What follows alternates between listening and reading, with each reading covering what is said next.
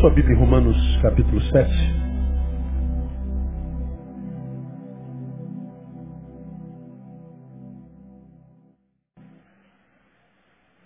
Queria ler dois versículos bastante conhecidos de nós todos e compartilhar alguma coisa da palavra com os irmãos essa manhã. Nesse texto, Paulo fala, Paulo fala sobre lei e graça. E ele diz da sua relação enquanto apóstolo com a lei e a graça. Todavia, é, a gente pode, na minha concepção, levar esse texto para além de lei e graça e trazer lições para o nosso cotidiano também. Paulo diz que a lei é boa, no resumo desse texto. A lei é santa, diferente do que se pensa. E é fácil de entender isso. Bom, você está você tá dirigindo o seu carro e daqui a pouco você chega num instante da rua que tem uma placa no poste redonda, com fundo branco e um tracinho vermelho no meio, na horizontal. Que placa é essa? Tracinho vermelho deitado assim. Contra? Contramão. Então você está dirigindo, daqui a pouco tem uma placa dizendo contramão. Então a lei daquele período da estrada, daquele pedaço da estrada, está dizendo contramão. Bom, a lei é santa, é boa. Se você transgredir a lei, você pode bater de frente com o carro e morrer, e matar, transformar-se num assassino ou num defunto. Então Paulo está dizendo, a lei existe não para castrar, não para cercear a liberdade, não para bitolar, mas para salvar. A lei é boa. A mãe diz para a criança, come. Eu não quero comer. Come. Lei. A lei é para gerar saúde na vida da criança, para evitar de que ela adoeça. O pai diz, estuda. Ah, eu quero ir para o baile. Estuda, você vai estudar. Lei. A lei visa o futuro do adolescente. Lei, a lei é sempre boa. Ao mesmo tempo, Paulo diz que ela só existe porque a gente não consegue viver na consciência da graça. Porque se a consciência da graça tivesse é, de fato nos tomado, existiriam leis que não precisariam nem ser ensinadas. A nossa consciência já diria, por exemplo, o pai não precisaria dizer para o filho como, ele tem que comer, ele sabe disso. O pai não precisa dizer para o filho, estuda, ele sabe que tem que estudar. A lei é boa, mas ela só existe por causa da ausência do mergulho na consciência da graça. Esse texto é, é muito legal. Mas vai mais além disso. No versículo, no versículo 15, nós vemos o grande apóstolo Paulo, por quem eu sou apaixonado, você já me ouviu falar várias vezes, que eu gosto tanto de Paulo que se eu não fosse cristão eu seria Paulão. Eu provavelmente adoraria Paulo, claro que é brincadeira, mas é, é, é paixão. Ele tem, tem suas incongruências, suas, suas contrariedades, ah, portanto é um ser humano pleno, não é totalmente não vem daquela santidade. De um lado ele é quase legalista, mas do outro lado ele é, ele é pessimista e muitas vezes conivente. Paulo é sinistro. Se você estudar Paulo direitinho, tu pira. Mas é, é isso que eu acho brilhante nele. Nesse, nesses dois versículos, o 15 e o 17, ele diz uma coisa nos dois versículos que eu quero compartilhar com vocês e, e refletir sobre a vida. No 15 ele diz assim, pois o que faço, não entendo. Porque o que quero, isso não pratico. Mas o que aborreço, isso faço. 19. Pois não faço o bem que quero, mas o mal que não quero, o que, que ele está dizendo? Esse pratico.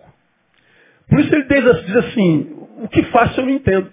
Veja, um dos homens mais inteligentes que passou pelo planeta e do Novo Testamento certamente ele é o mais destacado. Um homem de Deus, cheio de sabedoria, criado aos pés de Gamaliel, que entendia a lei como ninguém, como Rabi que era.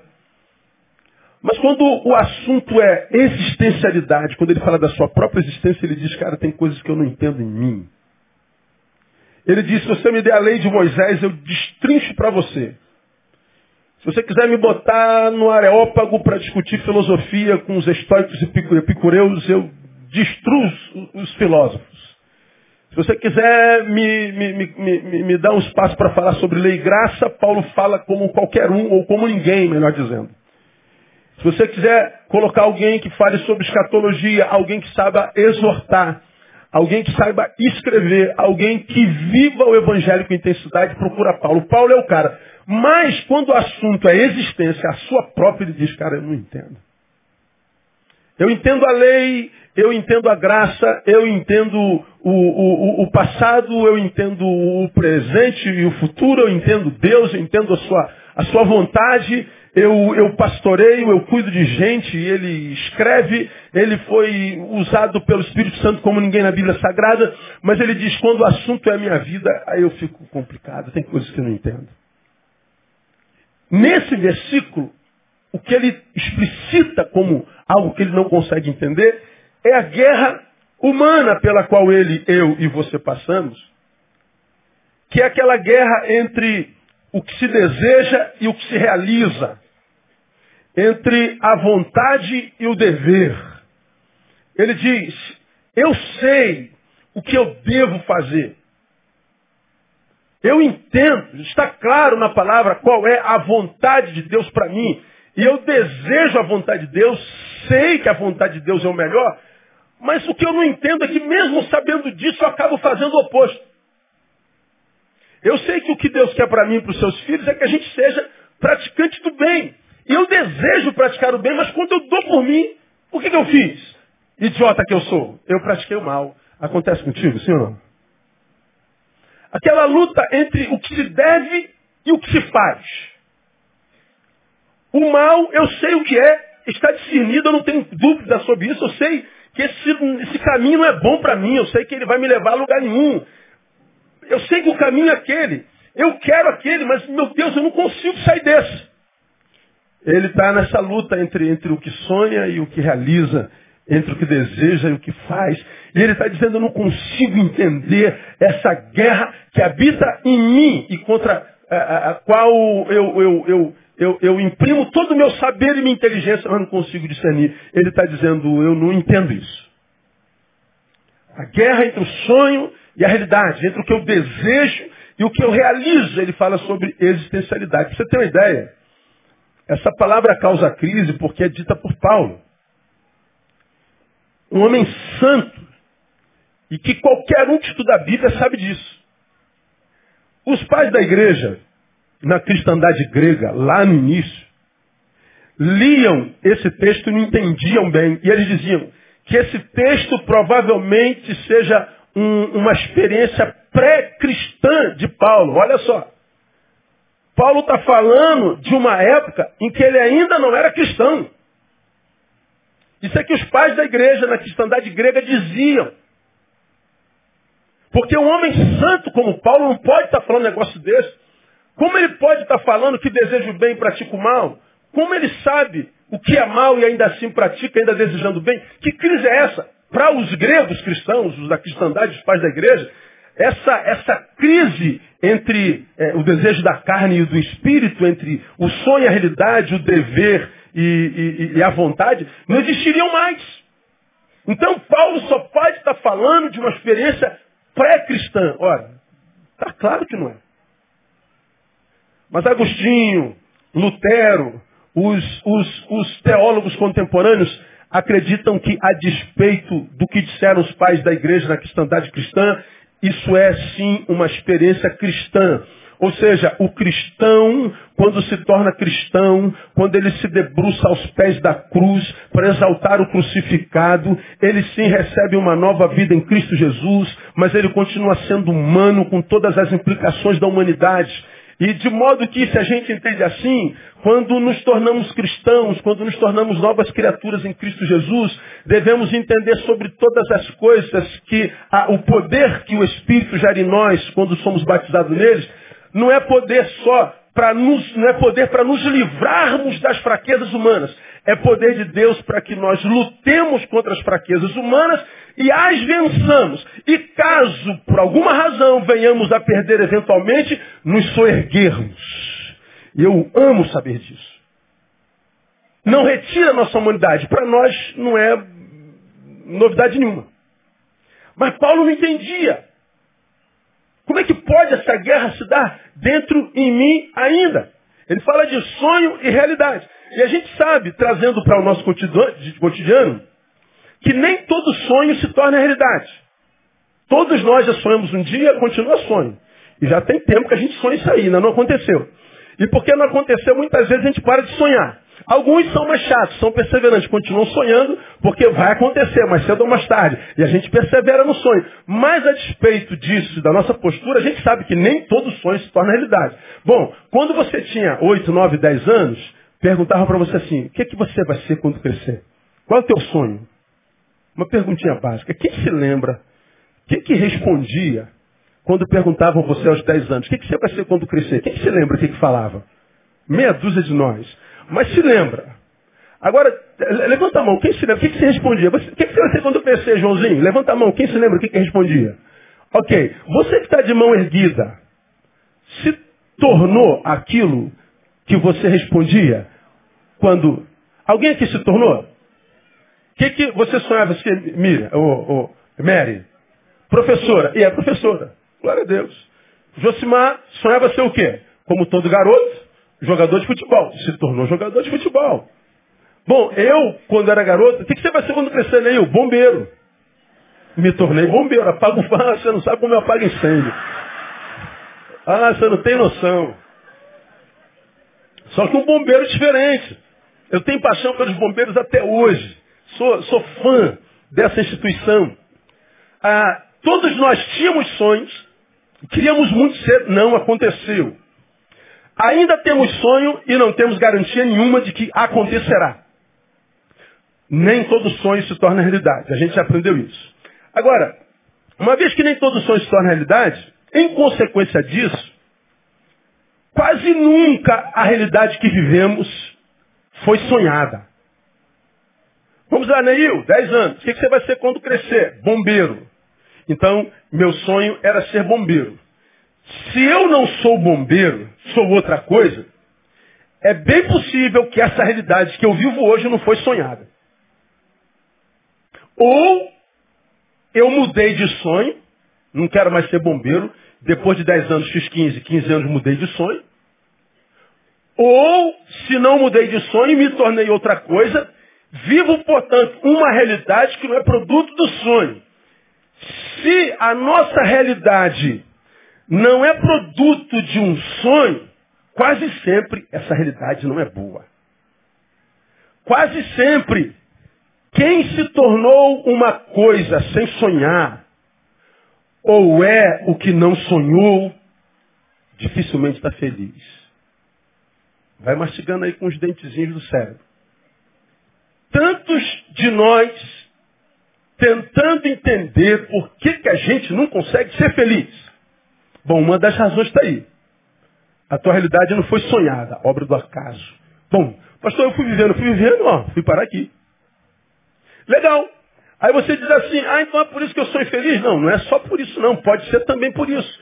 Por isso, e isso, por exemplo, justifica quem está muitas vezes, no lugar de honra, ó, é chefe, fez concurso público, ascendeu, ganhou dinheiro, ficou famoso, mas a despeito de ter ascendido, ficado famoso, ganho dinheiro, a despeito de tudo isso, ele continua o quê?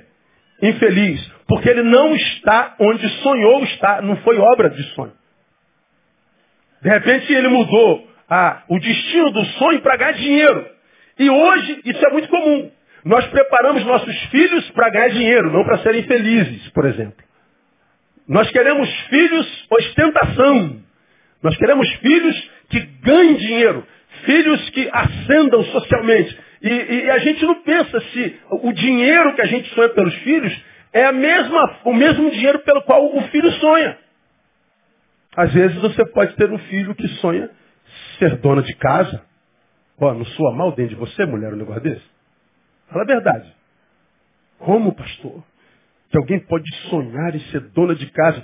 Pergunta a você, você acredita que alguém sonha em ser dona de casa hoje? Sim ou não? Claro que sim. Olha o burbúrio. Perceberam o incômodo? Por que sonhar ser dona de casa para nós é uma ignomínia? Porque dona de casa não ganha dinheiro. Quase sempre o sonho do homem pós-moderno está em torno das coisas, do dinheiro, da matéria, da ascensão. Nós trocamos a felicidade pela matéria. Na cabeça do homem, da mulher pós-moderna, uma mulher cuidar de uma casa é uma ofensa. Bom, na tua cabeça, que não é a cabeça que rege o mundo. No mundo existem mais de 7 bilhões de cabeças. Cada cabeça uma sentença. Cada um sabe dos seus sonhos e da sua própria vida. Agora, o que eu estou tentando é, é, mostrar aos irmãos, eu vou caminhar em torno disso, é que se eu não sou uma realidade sonhada, a minha realidade possivelmente se traduz numa realidade que não vai trazer plenitude ao meu ser. Então, é, primeira coisa que vocês precisam ter em mente, se não tem absoluta certeza de que é quem poderia ser, ou deveria ser, ou sonhava ser, possivelmente você jamais conseguirá a tão sonhada plenitude. Vai ter que conviver com os seus vazios existenciais. O que não é problema nenhum, todo mundo os carrega. Cada um numa área da vida. Agora, é diferente quando a gente tem um sonho, e não são todos os seres humanos que têm isso, e você vai perseguindo esse sonho e a madura que você, a, a, a, proporção que você envelhece ou amadurece, o sonho vai amadurecendo contigo. Ele vai tomando consistência. Antes era um menino assim, ah, você é bombeiro. Mas você se tornou um adolescente e você agora está lá vendo o que, que um bombeiro faz de fato, mesmo sabendo do salário pequeno dele. Mas você se realiza mais vendo tirando alguém do carro, vendo alguém tirando, vendo ele tirando alguém do prédio, vendo salvando vidas, do que com o contra-cheque dele. E você diz, pô, sei que o contra-cheque é pequeno, mas o prazer que eu extraio da salvação de uma vida é muito maior. Então ele continua no sonho, ele vai se enraizando nele. Nele já existe um bombeiro, só precisa lapidar esse cara e tirar dessa pedra que ele é o bombeiro que já tem lá dentro. Aí esse cara daqui a pouco está se formando. Pô, esse cara, ele, ele vai para a formatura dele com uma, com uma realização tão grande que você pode chegar perto dele, que é o capitão, e falar assim, pô, cara, tu vai ganhar merreca, meu. Ele falou assim, cara, eu não estou nem pensando em salário. Eu estou aqui por outra razão. Na cabeça do materialista, isso é uma burrice. Porque na cabeça do materialista, felicidade tem a ver com matéria. Ele nunca vai ser feliz não existem materialistas felizes. Pode ficar com raiva de mim. Coisa não entra no coração. Coisa não é absorvida pela alma. Coisa não habita materia, é, interioridades. Não tem jeito. Mas para o menino que está pensando na missão, ele está ali realizado, ele está doido, para chegar logo o primeiro caso. Aí eu tenho um prédio pegando fogo e, e tem gente presa no 12 segundo andar. Só tem escada para ir. Pô, o cara, pelo amor de Deus, bota um prédio pegando fogo para entrar. É, o cara fica louco para trabalhar. É paixão. Paixão. Esse camarada, ele se realiza nisso. Ele está ali todo cheio de fumaça. Está lá o, o, morro que caiu com a chuva. E ele está lá com, com, com, a enxada, com, com a pá, é, chovendo pra caramba. A gente em casa, debaixo do cobertor, olhando a tragédia pela televisão, tomando é, Coca-Cola com limão. Né? Orando por aquela gente. E ele está lá na chuva, sujo, dois, três dias ali sem alimento. E a gente fala assim, meu Deus, quanta ralação, meu Deus, é muita ralação. E ele está ali babando de alegria porque ele está salvando gente. Está entendendo o que eu estou te falando, sim ou não? Ele está feliz. Porque a realidade dele foi sonhada. E foi, foi se solidificando nele. Foi crescendo junto com o ser humano que foi crescendo dentro dele. E aí a realidade dele então é uma realidade que vai lhe trazer locuplessão. Ele vai ser feliz. Agora, se o que eu sonhei eu abri mão, por alguma razão, é quase certo que a realidade que a gente viva seja uma realidade dolorosa. Seja uma realidade que a gente vai ter que empurrar com a barriga.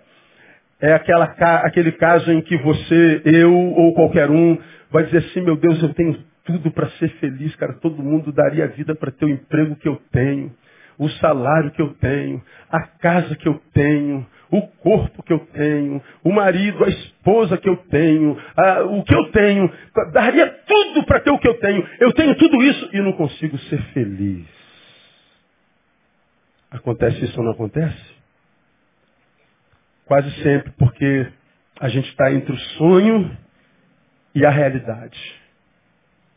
Entre o que desejei enquanto alma e o que o meu corpo desejou enquanto matéria.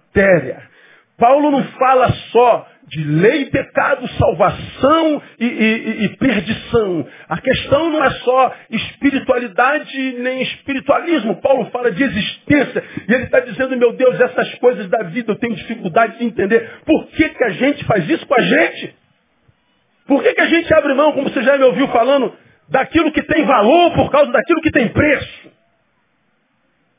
Por que, que eu abro mão daquilo que pode trazer completude à minha alma por aquilo que só vai encher o meu bolso. Por que, que a gente faz isso? Por que, que a gente se auto-sabota desse jeito? Por que, que a gente abre mão do sonho para viver uma realidade que a gente nem sabe porque é, é, ela é?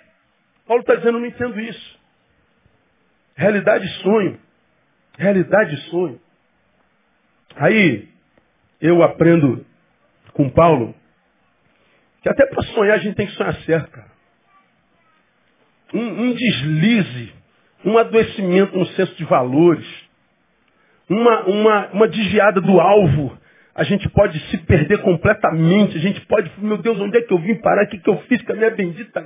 Eu ouvi alguém essa semana que está nos lugares mais altos da sociedade, mas lá no alto, lá na estratosfera, ele falou, meu Deus, o que, que eu fiz com a minha vida? Ele, ele se lembrou lá do tempo de garoto, do sonho de adolescente, aquele garoto simplesinho, bobinho, que estava lá embaixo, que, que, que, que, tinha um apelido bastante complicado, que, que vivia bullying, só que naquela época não era bullying, naquela época todo mundo tinha apelido e se, se lidava bem com seus apelidos. Hoje é que ninguém mais lida com apelido.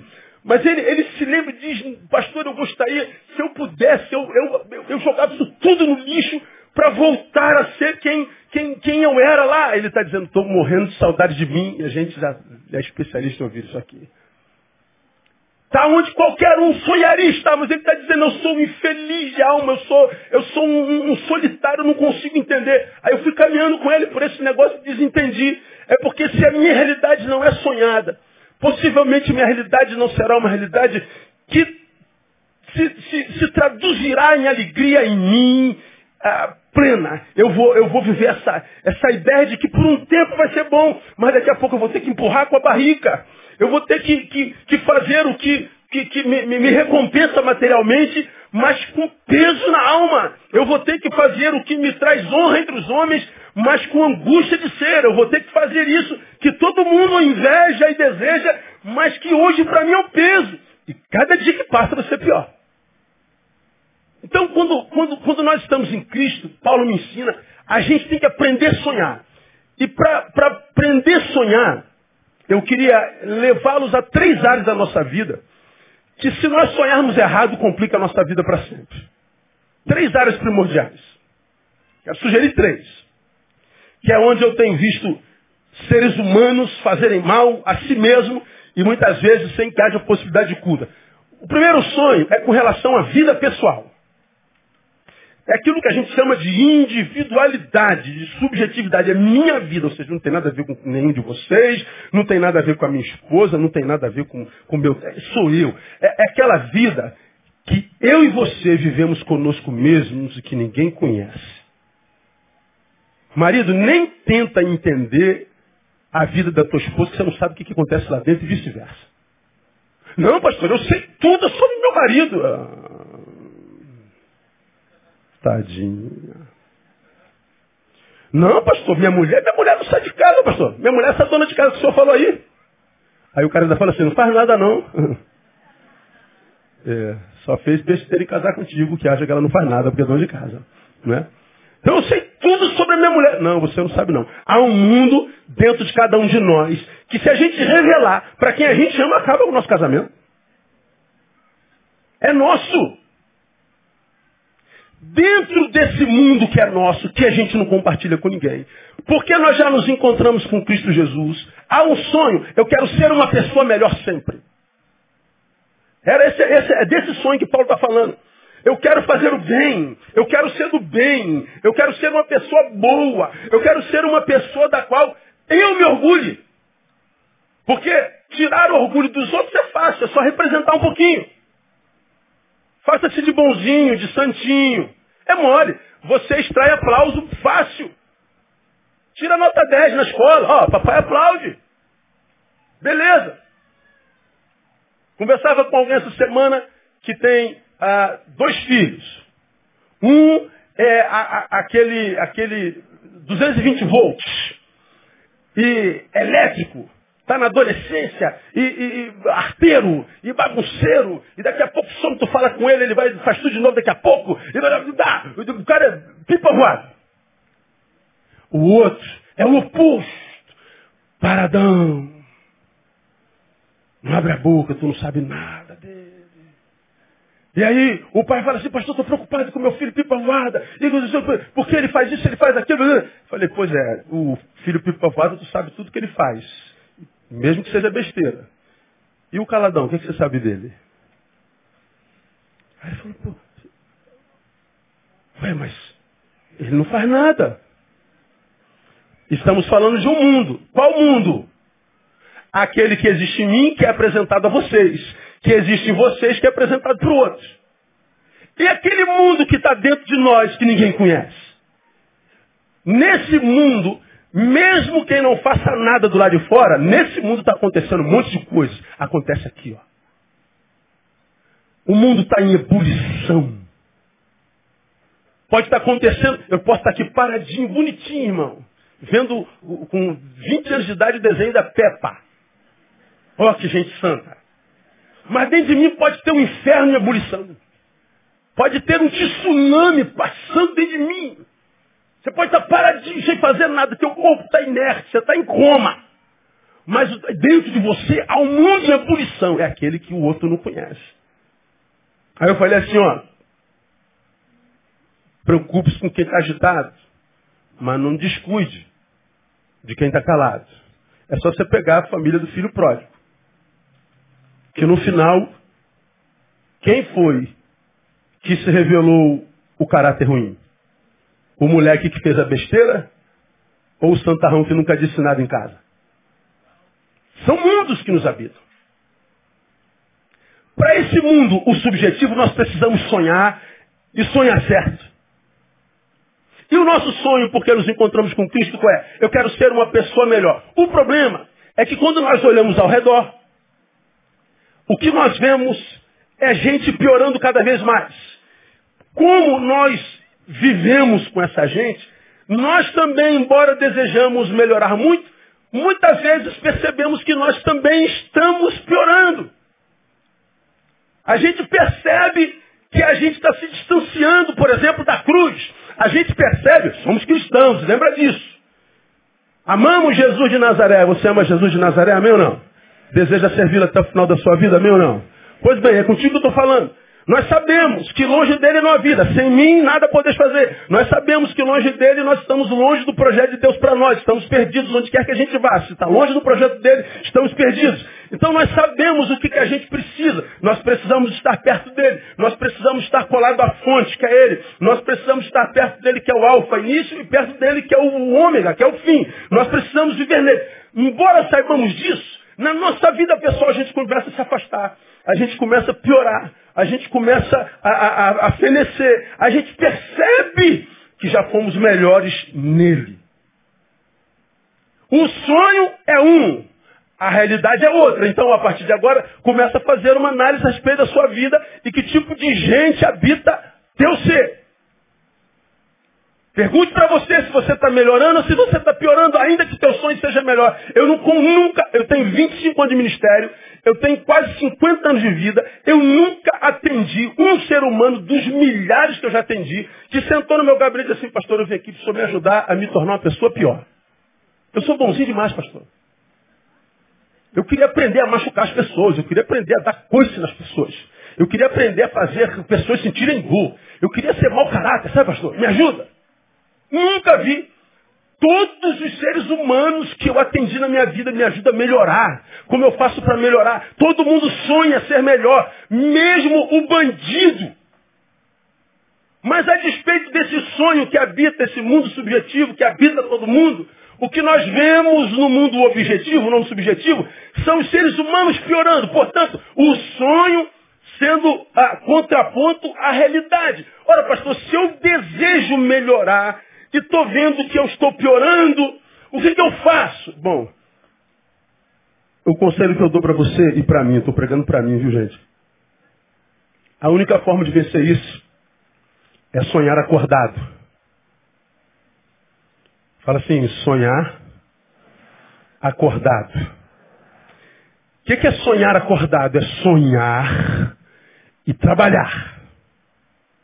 Não existe implementação de realidade que se deseja sem sonho e trabalho. Porque alguns sonham ser bom e piora. Porque sonha, mas não trabalha para ser bom sonha, e como crentes que somos, apresentamos o sonho a Deus e oramos, Deus faz de mim um ser humano melhor. Deus não faz de nós um ser humano melhor. Quem faz de nós um ser humano melhor somos nós mesmos. O problema é que nós não fomos treinados para sonhar acordado. Nós separamos o sonho do trabalho. Temos um sonho, temos um desejo.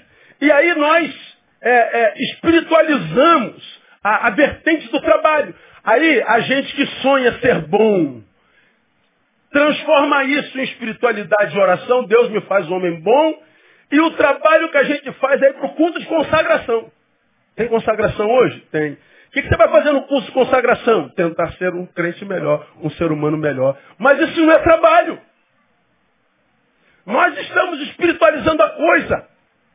Eu não me torno um ser humano melhor sonhando, só orando, participando de culto. Eu preciso de trabalho. E ó, não é pouco não, eu preciso de muito trabalho. Uma realidade só pode ser transformada com sonho e trabalho. Eu desejo e trabalho para tal. E trabalho muito.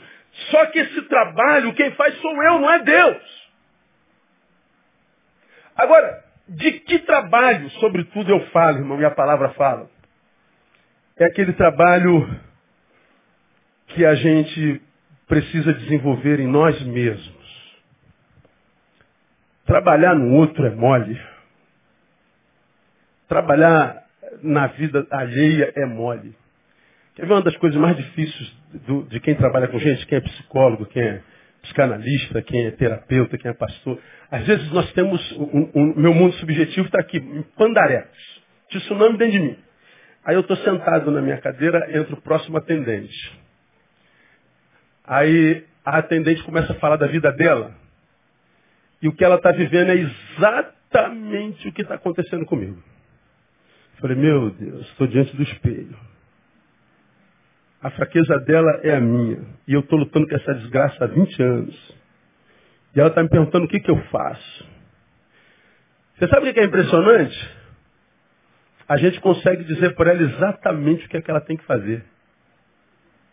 Ela vai, faz, volta alguns meses depois, pastor, o senhor é uma bênção, pastor. Pastor.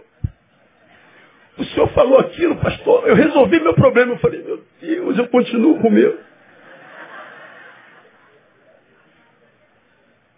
Quase que eu falei, vamos trocar de lugar, senta aqui, irmã. Como é que você fez isso? Qual é a diferença dela para mim? Ela trabalhou, eu não. Eu sei o que fazer, mas não fiz. Sei o caminho, mas não imprimi esforço. Conheço a verdade, mas não pratiquei. Não lutei contra mim. Minha ovelha, não se iluda. Deus não pode abençoar alguém numa área que a gente detecta como fraqueza. Se ele perceber que nós não imprimimos o esforço necessário para mudar aquilo, sem ele, primeiro. Deus não vai fazer por mim enquanto ele não perceber que eu já tentei fazer por mim o máximo que eu pude. Se Deus olha para mim na minha área fraca, na minha deficiência, na minha doença, e ele percebe que há em mim força ainda para lutar contra isso, não adianta eu estar em consagração, oração, celebração, pedindo para ele fazer o que ele não fará. Deus geraria em mim um preguiçoso. Deus geraria em mim um moleque.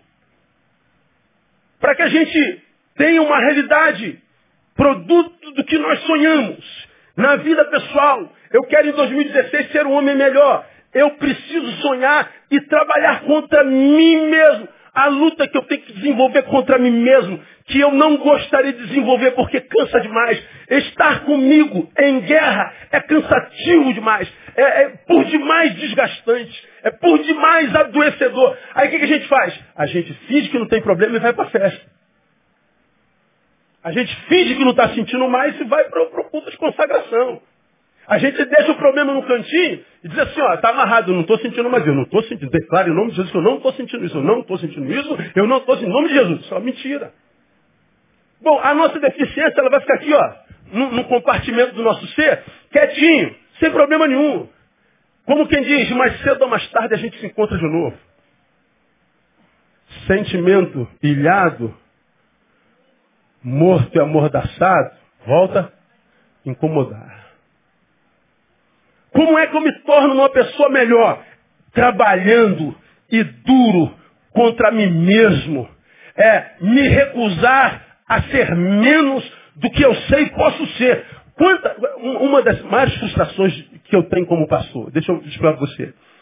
É, a gente como pastor conhece a vida de muita gente. A gente, se fosse se transformar nesses fofoqueiros gospel que estão por aí, os leão lobo evangélicos, falando da vida de todo mundo, a gente se dava bem.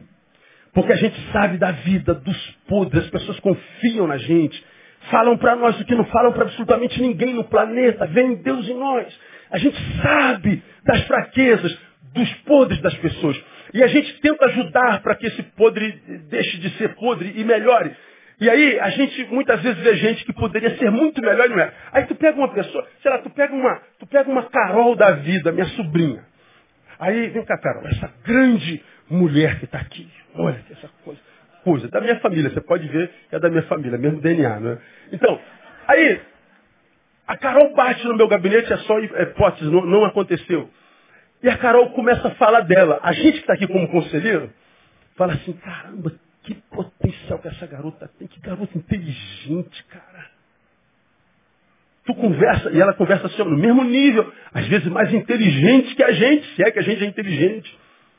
E, e, são raros os seres humanos hoje que vale a pena conversar. Mas a gente detecta num ser humano, no caso a Carol, uma pessoa com um potencial enorme, mas ela está doente na alma. Se vê como uma formiga, como uma barata. Tem um complexo de inferioridade horrível. Porque lá atrás a mãe, o pai, o avó, o tio, um colega disse, você não vai ser nada na tua vida. Você é uma fracassada. Tal qual a sua altura será a tua relevância na sociedade. Vai ser pequenininha. Ó, isso entra. Ela absorveu aquilo como verdade e se tornou uma barata. E no gabinete a gente fala assim, Carol, você pode. Carol, qual é o teu sonho? Eu quero ser professora de português. Ela é. Eu quero, eu quero, eu quero ser a melhor. Eu quero trabalhar com crianças e que tal. Você pode. E a gente sabe que ela pode ser mais do que isso se quiser. Mas o sonho é ser professora, como a Mary. O sonho. Mas aí a Carol não acredita na palavra, vai ser caixa de supermercado. É pecado ser caixa de supermercado? De jeito nenhum.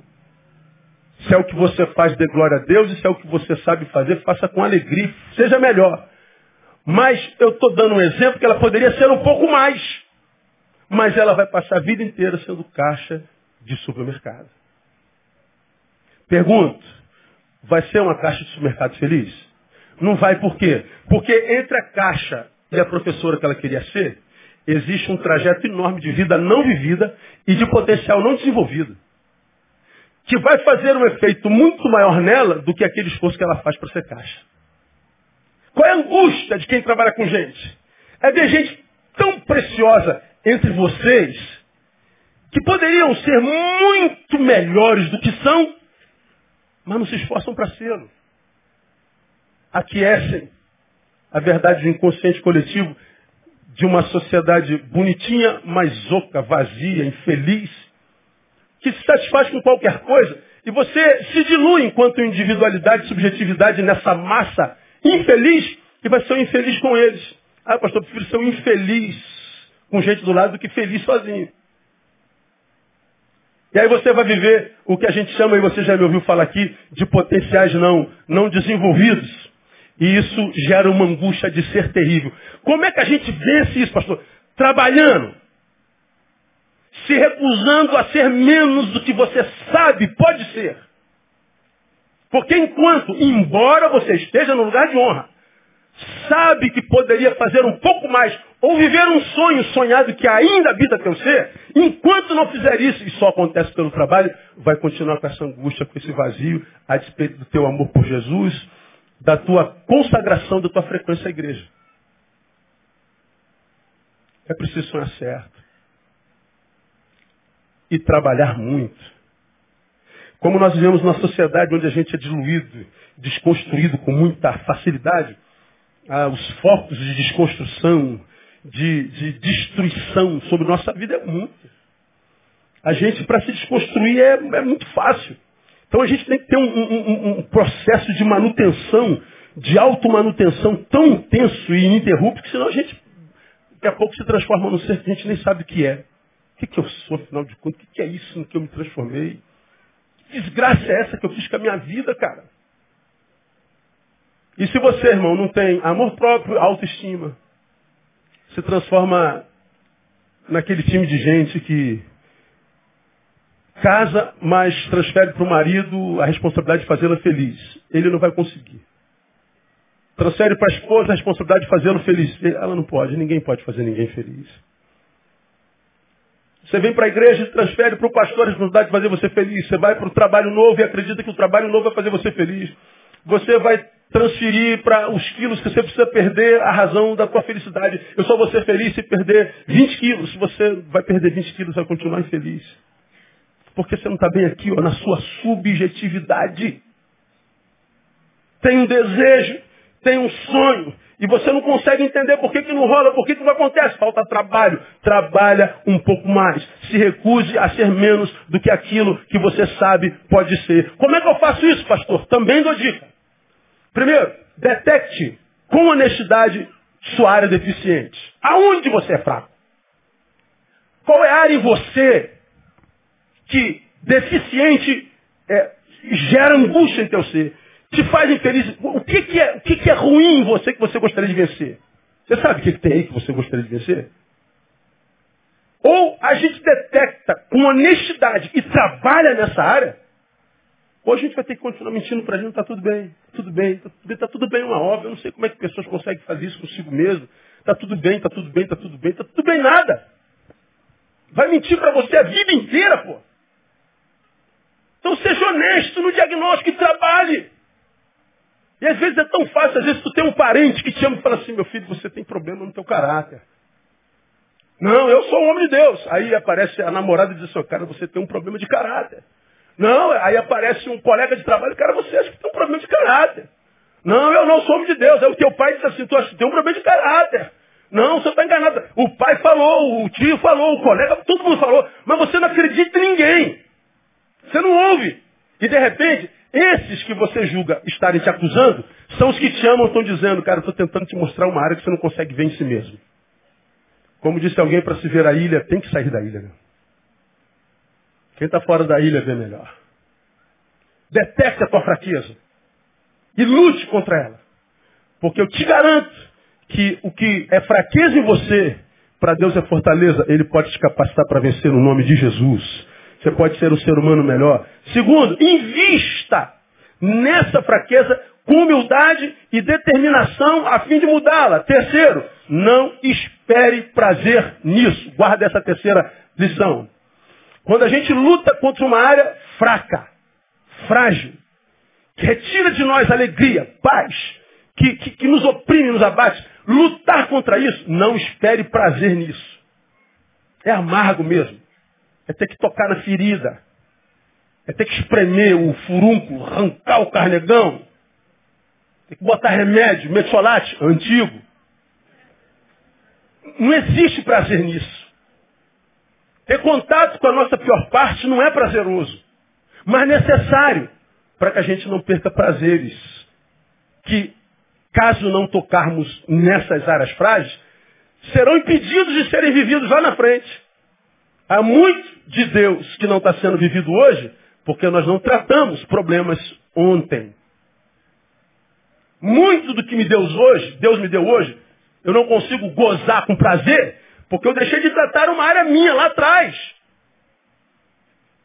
De modo que quando chegou, chegou para alguém que eu não sou, mas para alguém que eu deveria ser.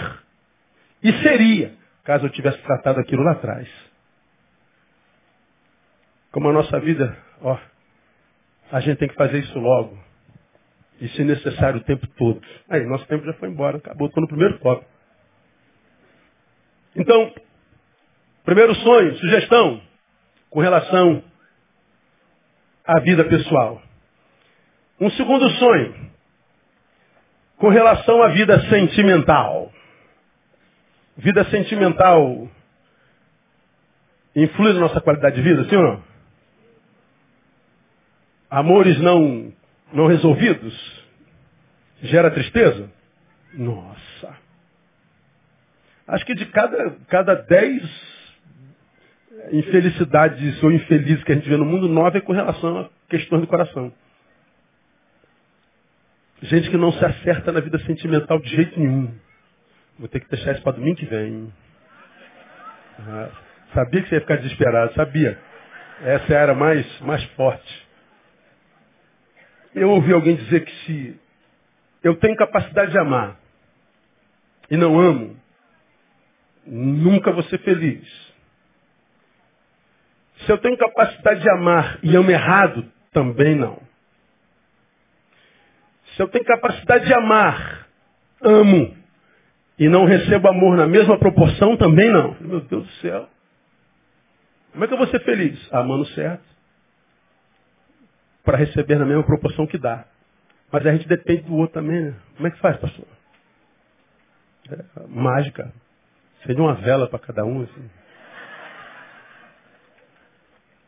O sonho na vida emocional é eu quero achar ou manter um, um grande amor. Se não tem, a gente quer achar um grande amor. Bom, alguns procuraram por muito tempo, não acharam, decepcionaram, e agora dizem para si, desistir. Bom, pode ser só um discurso. E esse discurso pode ser, eu vou desistir porque eu não acredito mais. O fato de não acreditar mais não significa dizer que você não queira mais. Eu quero achar, ou já tenho, e quero manutenir. Porque hoje a questão relacional é complicada em ambas as vertentes. Encontrar alguém que preste e manutenir, a manutenir a relação com aquele que presta e nós achamos. Achar o sujeito é complicado. Mantermos saudavelmente também é complicado. É um sonho. Mas aí nós olhamos para o redor, a gente vê muito pouca gente se dando bem na relação. A gente vê muito pouco casal vivendo de fato uma relação que seja verdadeira. A gente vê muito, muito raramente. É muito raro. A não ser no Facebook. No Facebook está todo mundo feliz. Todo mundo.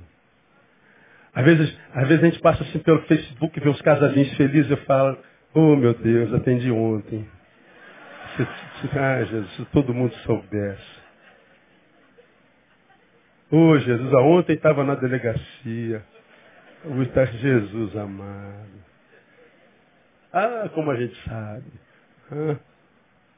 Na vida real está complicado. Aí, o sonho é o seguinte, eu quero achar ou manter um grande amor. Tá? Fazendo alusão ao que está implícito em nós desde Gênesis. Não é bom que o homem esteja só. A vida só encontra sabor no encontro. Então todos nós queremos isso. Mas a realidade qual é? Eu não posso confiar em mais ninguém, pastor. 2 Timóteo capítulo 3. Amante de si mesmo.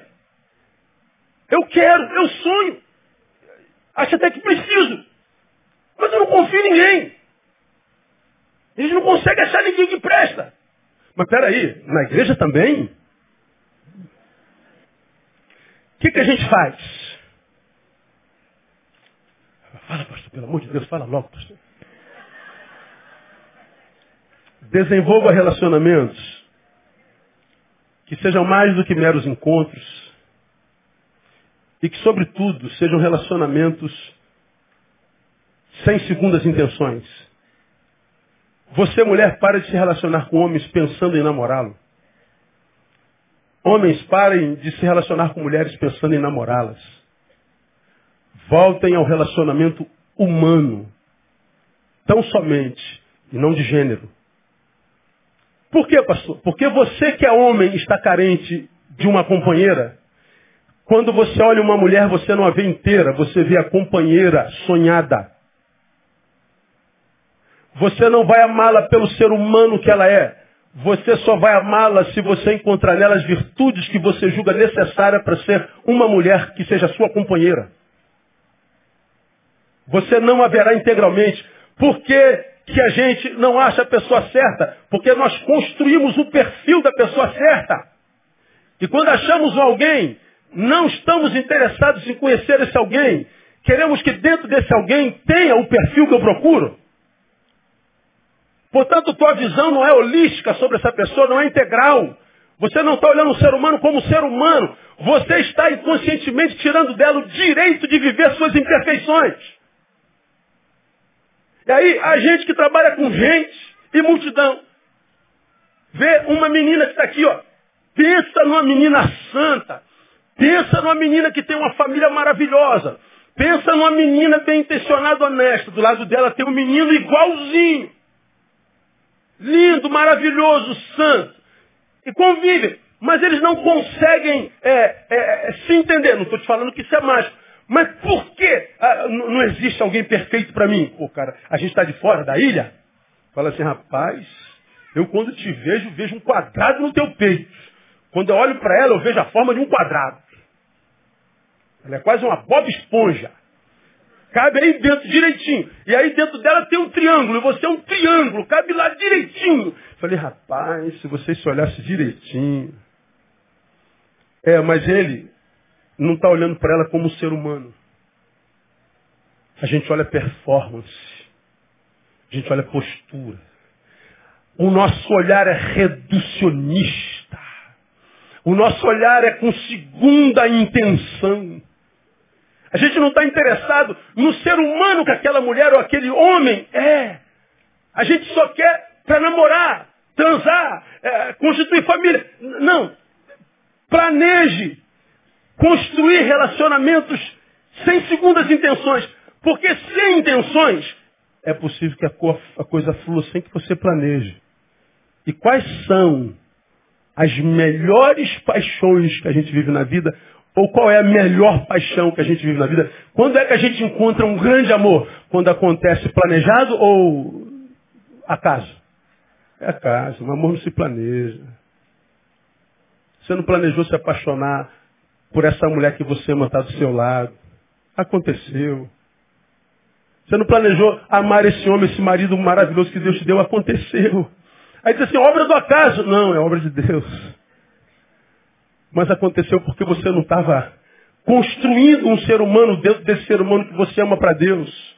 Deus, tá vendo essa mulher aqui? Essa mulher aqui acho que dá para mim. Mas vai arrancando isso aqui dela. Arranca isso aqui dele. Que aí cabe. Aí Deus fala assim, meu filho, a filha é minha. Você está é, roubando de mim uma prerrogativa, prerrogativa divina. Isso não é problema teu. Você quer construir pessoas, acrescentar na pessoa para que caiba em você. Você quer tirar da pessoa para que caiba em você. Aí nós vamos fazendo perfis. Não, para me namorar, o homem tem que ser assim, tem que ser assim, tem que ser assim. A mulher tem que ser assim, tem que ser assim, tem que ser assim. Nós estamos procurando um amor e estamos procurando um amor que, que, que me mereça. Mais do que procurar alguém que te mereça, pergunta se você seria presente para alguém. Se alguém tivesse você, estaria recebendo um presente da vida? Ou uma pegadinha do Faustão? Nós, seres humanos, estamos sendo desumanizados, porque nossas relações são todas através da máquina. Nossas relações não são mais face to face, como eu digo, é, é através de Facebook. Nós não temos mais sensações, nós não temos como ler uma pessoa mais porque a gente não se encontra, o que a gente conhece é pela máquina. E a visão que a gente tem do outro é sempre equivocada. Então, ao invés de dizer, Deus, eu quero um macho, eu quero uma fêmea, peça a Deus que te dê a graça de no caminho se encontrar com gente. Abra os olhos para a gente, não olha para a aparência, não olha para o salário, para o contra-cheque, não olha para a religião, olha para o ser humano. É possível que vendo ser humano com humanidade, desses seres humanos pode aparecer aquele varão, aquela varão que porventura Deus tenha preparado para você, porque não é bom que o homem esteja só. Passa a desenvolver relacionamentos humanos, sem segundas intenções. Passa a desenvolver relacionamentos que sejam mais do que passatempo, como você já me ouviu falar aqui, não preciso repetir. Muitas vezes nós estamos relacionando com pessoas que não acrescentam absolutamente nada na nossa vida e gente sobre quem o que eu tenho a acrescentar não lhes interessa. Mas é gente divertida que faz o nosso tempo passar. Pastor, quando eu estou com ela, o tempo passa rapidinho. Quando eu estou com ele, o tempo passa rapidinho. Então é o passatempo. Vai jogar, como é o nome daquele joguinho? Sodo, so, Sodoku. É isso mesmo? Mas é, vai jogar esse negócio. Vai levar teu cachorro para passear, vai passar tempo. Uma relação humana não pode ser só de passatempo. Pastor, eu estou com ele, com ela, porque, pastor, olha, ele me faz rir demais, ele é muito engraçado, pastor. Pastor, ele tem um bom humor maravilhoso. Então, pastor, eu dou gargalhadas. Então, tu está namorando com um palhaço? Tu só quer rir. Ah, pastor, estou com ela porque ela tem um metro de coxa. Ela é malhada, ó, ele é malhadão. Olha, ele tem 50 de bíceps. Pastor, você não tem noção, pastor. É, pastor, olha, é lindo.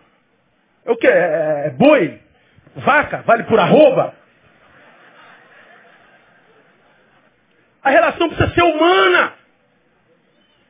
Além do estético, além do cronológico, além da, da, da sensação. Se a relação não for humana, eu nunca vou encontrar o humano que eu preciso, se é que preciso. Vou me enganar. Você já aprendeu que nós somos o resultado dos nossos encontros?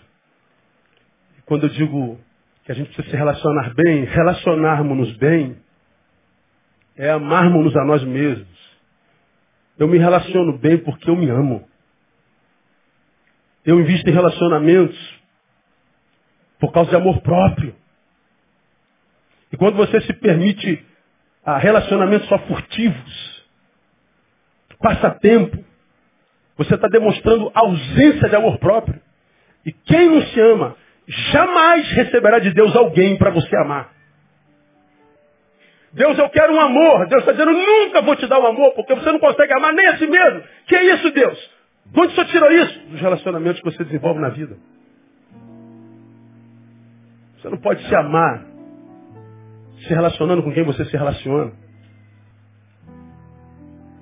Para a gente terminar, com relação à vida pessoal, com relação à vida sentimental, por último, com relação à vida espiritual, com relação a Deus.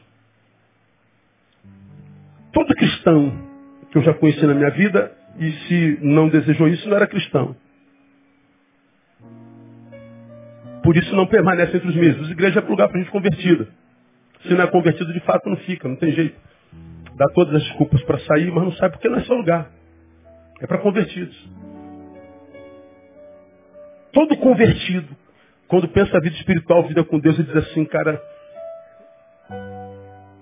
eu não só preciso de mais intimidade com Ele, como eu quero mais intimidade com Ele. Eu queria ser mais íntimo de Deus. Eu queria ser um filho para o qual Deus olhasse e dissesse, Tu és meu filho amado em quem me compraz.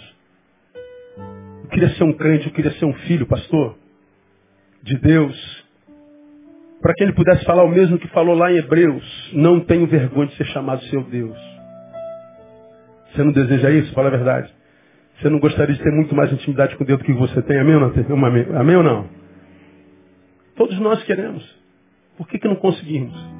O sonho é um, a realidade é outra. O desejo de, de servir a igreja de Jesus, de, de, de glorificar o nome dele na vida, a partir da percepção que eu sei que eu preciso da palavra, que eu preciso da oração, que eu preciso comungar, que eu preciso adorar. Todo cristão sabe disso. Todos nós desejamos isso. Poucos conseguem. Se eu desejo e não consigo tal intimidade, sou sempre vencido pela carne, o que, que eu preciso fazer? Mude o foco da sua busca. Se alguém perguntasse para você assim nessa manhã, cara, o que você quer da tua vida hoje? O que você quer da vida? Qual é a razão da tua vida hoje? Se alguém te chamasse no cantinho, diz aí, qual o propósito da tua vida hoje? Eu acho que a maioria dos, dos seres humanos não, não o que responder. Você vive para quê? O que que, qual é a tua mola propulsora? O que que te tira do lugar? O que que te faz acordar de manhã e se mover? Qual é a razão? Qual é a causa do teu respirar? Qual é a motivação da, da existência?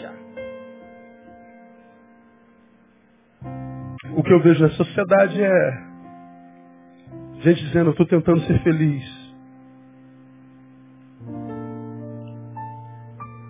Mas como é que vai ser feliz buscando só a própria felicidade? Como vai ser feliz tentando só se dar bem? Como? Se você vive num planeta, mas o mundo é só seu. Estou buscando minha felicidade, estou buscando meu, estou buscando minha. Quando a gente diz, estou buscando meu, essa busca é pertinente. Lógico, se você não buscar para você, quem, quem o fará? Mas ao mesmo tempo que eu digo, estou buscando o meu, é como se quem está buscando o seu do meu lado não me dissesse respeito. É como se eu tivesse desconectado do resto do mundo. Não me interessa a busca dos outros, as necessidades dos outros. Eu estou buscando o meu, pastor pertinente. Mas não pode ser só isso. Não é possível que você, como cristão, acredite, veja a vida como um homem que não conhece Jesus, que acha que existe só para ser feliz, que acha que existe só para ganhar dinheiro, que você acha que exista só para si, que não tem uma razão na vida de alguém para a qual você tenha nascido, que não existe uma razão nesse universo desse tamanho onde você se encaixe, que você seja uma peça da engrenagem, que você não esteja solto. É possível que você acredite nisso. Há um lugar nesse planeta para qual você foi criado, você é uma peixinha do, do quebra-cabeça, que se não tiver lá não acontece. Mas o que, que acontece com os crentes de hoje? Eles vivem para si, cara. É só em si. Todo mundo tentando ser feliz. Abrir mão do que é de Deus, da sua igreja. Feliz. Eu quero ser feliz. É festa daqui, é baile dali, é não sei daquilo. É só em si. Nada, nada, não está encaixado, ligado, acoplado. Não há, não há nada no que ele, ele, ele seja uma peça. Ele é o fim em si mesmo. E ele busca o que é seu. Por isso que mesmo quando encontra, você não consegue ser feliz. Já encontrou. Tá aqui, ó. O que é meu está aqui. Só que isso que acopla a você é com você uma peça em uma outra engrenagem existencial. Te locupletou para que locupleto tu completes outra coisa. Você está ligado ao mundo. Você é membro de um corpo. Ninguém consegue ser feliz buscando a própria felicidade. Quero ser um filho em quem Deus se compraz, então muda o foco da tua busca. A Bíblia diz assim, ó, busca primeiro o reino. Veja, não é busca o teu lugar no reino. Não é buscar a tua casa no reino, a, a tua cadeirinha no auditório do reino. É buscar o reino. No reino há um rei que tem súditos, que dos quais eu sou um, e com os quais eu estou acoplado. Então quando eu busco o reino, eu não busco só o que é meu, eu busco o reino. Tem que mudar o, o foco da busca. Eu vejo tanta gente boa, com tão boas intenções. Gente de quem o mundo não é digno, mas ferrado. E por causa disso decepcionado quando existe essa pessoa tão boa, mas miserável. Tão boa e não dá certo. Tão boa e não rompe com a vida. Por quê? Porque está sozinha. Se entregou.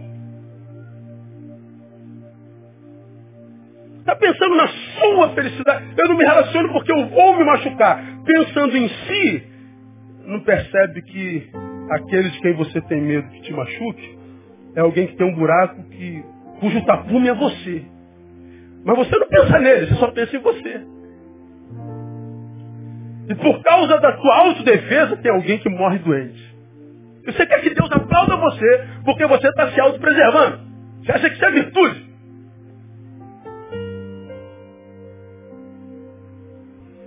Aí eu tenho que ouvir Platão. Quem não sabe o que procura, não entende o que encontra. Como eu não entendo o que, eu encontro, porque eu não estou procurando nada, quando encontro, eu não consigo discernir a riqueza do que encontrei. Aí você vê, é, maridos perdendo mulheres maravilhosas porque não descobriram quanto de riqueza havia naquela mulher. Quantas mulheres perdendo maridos maravilhosos porque não conseguiram discernir o quanto aquele homem era uma riqueza. Filhos perdendo pais, pais a filhos, homens a, a trabalhos, trabalho a homens, amigos e amigos se perdendo. Famílias se acabando porque não consegue discernir. Gente achando oportunidade de servir. Encontrei um, um, um caído no caminho e, e eu passo ao largo e não percebi que Deus me estava dando a graça de me tornar um bom samaritano. Aí me associei ao sacerdote e ao levita. E quer que Deus abençoe a gente, quer que Deus nos aplauda. Aí tem um monte de gente boa, ferrada. Que vive para si. Olha, o, o, tempo que a gente vive, nós somos o, o tempo todo convidados a viver a vida de ermitão. Isso. Você não sabe quanto eu prego para mim. Eu sou um cara que se você me botasse dentro de uma sala com livro e café, eu passaria dez anos sem ver gente. Já falei para vocês, eu sou pastor por um aborto da natureza. Não gosto de publicidade, não gosto de visibilidade, não gosto de ascensão, não gosto de nada disso. Ter ficado conhecido para mim é um enfado. Não poder andar na rua sem ser olhado o tempo inteiro, sentar no restaurante para mim é um enfado. É vontade pessoal ir para dentro do mato, dentro de uma casa, cuidar de bicho, cuidar de mato. Mas eu não posso. Minha vocação é outra. Meu chamado é outro. Então tem que abrir mão do que eu desejo ou da minha vontade para viver a vontade de Deus. Meu desejo é um, minha missão é outra. Então, entre fazer o que eu desejo e fazer o que Deus deseja, eu escolho fazer o que Deus deseja. Eu acho que se eu fizesse o que eu desejasse, eu ia até ser feliz. Mas fazendo o que Deus deseja, eu vou ser mais. Ninguém se arrepende por obedecer a Deus. Muda o foco da tua vida. Para de arrumar a justificativa para se entregar a essa timidez mórbida. Quer conhecer alguém tímido? Olha para mim. Se eu faço o que faço, você pode fazer alguma coisa também. Quem é da minha intimidade, quem sabe como eu sou, quem sabe da, do, do grau de timidez que eu tenho dentro de mim, contra o que eu luto desde moleque. Eu faço o que eu faço. Então se você lutar contra o que te prende aí, bonitinha, arrumadinha, gostosinha, mas infeliz, malhadão, com dinheiro no bolso, com fotos lindas no Facebook, viajando o mundo inteiro, infeliz. Se você romper com essa mentira e falar, Deus, eu quero mudar o foco, meu foco não sou mais eu, meu foco é a glória do teu nome. Eis-me aqui, usa-me a mim. Abre mão um pouco do seu conforto, da busca da sua própria felicidade, para tentar entender de que engrenagem, que engrenagem você faz parte. Você vai ver que a vida começa a te ver de forma diferente, o próprio Deus começa a te ver de forma diferente, porque agora você não busca o que é teu, você busca o que é do reino. E o que é buscar o reino de Deus, afinal de contas? Te digo, primeiro, é ser agente da implantação da justiça desse reino entre os homens.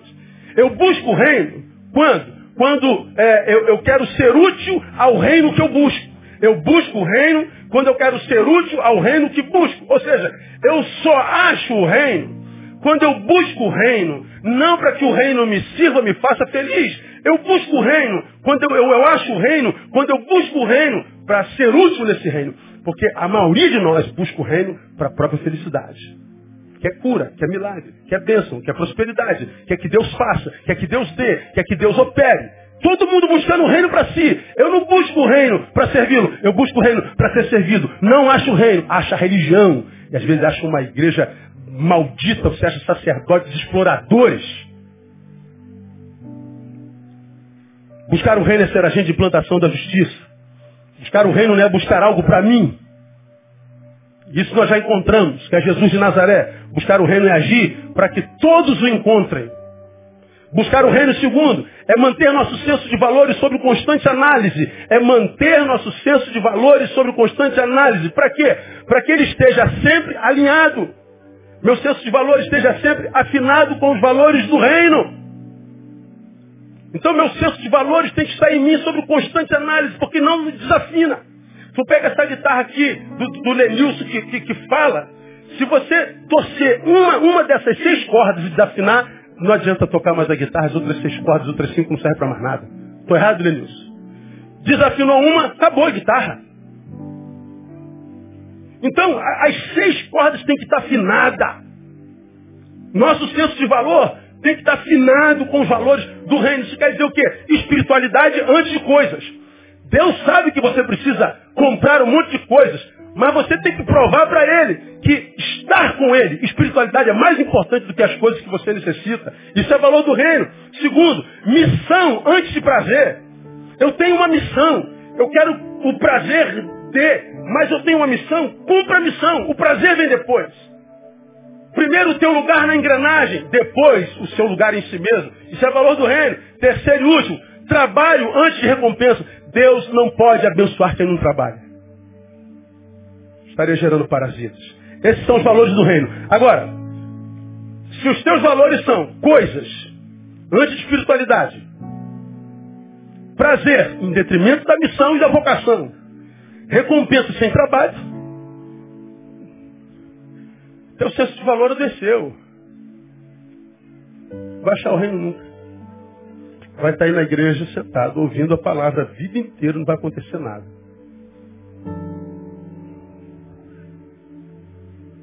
Ser agente de plantação da justiça do reino, manter nosso senso de valores sob constante análise, buscar o reino ser portador e promotor da paz. Porque quem encontrou o reino, cujo rei é Jesus de Nazaré, foi abençoado com a paz de Deus, que excede todo entendimento. Se você encontrou paz de verdade, você se torna um promotor dessa paz, se torna um pacificador. Ou seja, tu não vai ser mais pedra na vida de ninguém, cara. Tu não vai ser empecilho de ninguém, espizinhando os outros, se metendo na vida dos outros, dando opinião na vida dos outros. Meu Deus, como tem crente chato, meu. Pediram tua opinião? Não, então cala a boca. Mas eu não posso me calar. Outro dia eu estava olhando um cara no, na internet. O meu, qual é o teu ministério? Meu ministério é o, é o, é o Ministério Profético, é, Ministério Profético de Erros Alheios. Ele de denúncia, é, de, Ministério Profético denúncia. Então ele diz que ele passa pela internet todinha, vendo a vida das pessoas e denunciando. O, olha como é que a gente se engana. Isso não é ministério, muito menos profético, isso é fofoca. O sujeito, porque não tem paz, não promove paz. Mas se diz cristão, mesmo que não tenha ganho uma alma para Jesus de Nazaré a vida inteira. Ele nunca atraiu pela própria vida alguém a Jesus. Ninguém passa por essa infrutividade incólume. Então ele tem que construir algumas outras verdades para achar que está fazendo alguma coisa para Deus.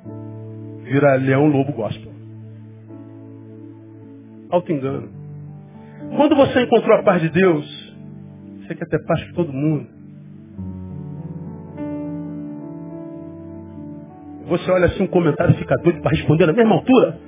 Mas você diz, ah, vou perder meu tempo não. E como disse alguém, né? Se na caminhada você for responder a todo cachorro que late, você para de caminhar.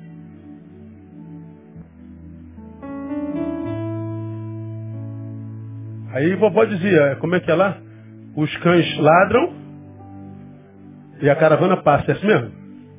Oh, os cães estão aqui, ó. Caravana. Oh, oh, oh. oh passou. Outro. Oh, oh, oh. Agora, se todo cão que ladra tu passa para responder, meu irmão, viva a tua vida em paz. E deixa a vida dos outros em paz.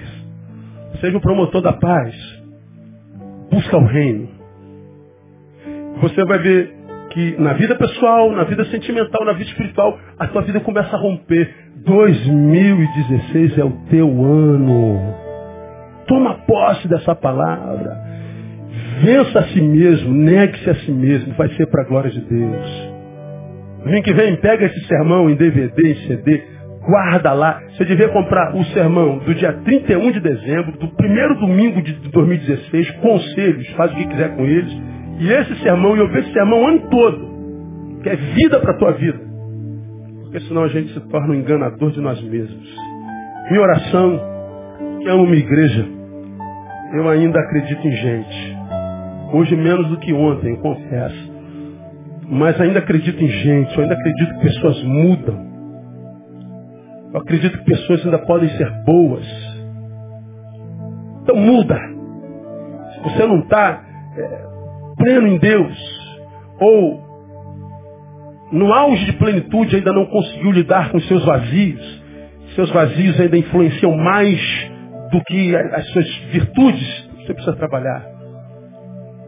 E a minha oração é que Deus te abençoe e te ajude para te fazer alguém que entenda a própria existencialidade e a viva para a glória de Deus pelo poder do Espírito Santo do Senhor. Deus te abençoe. Vamos aplaudir.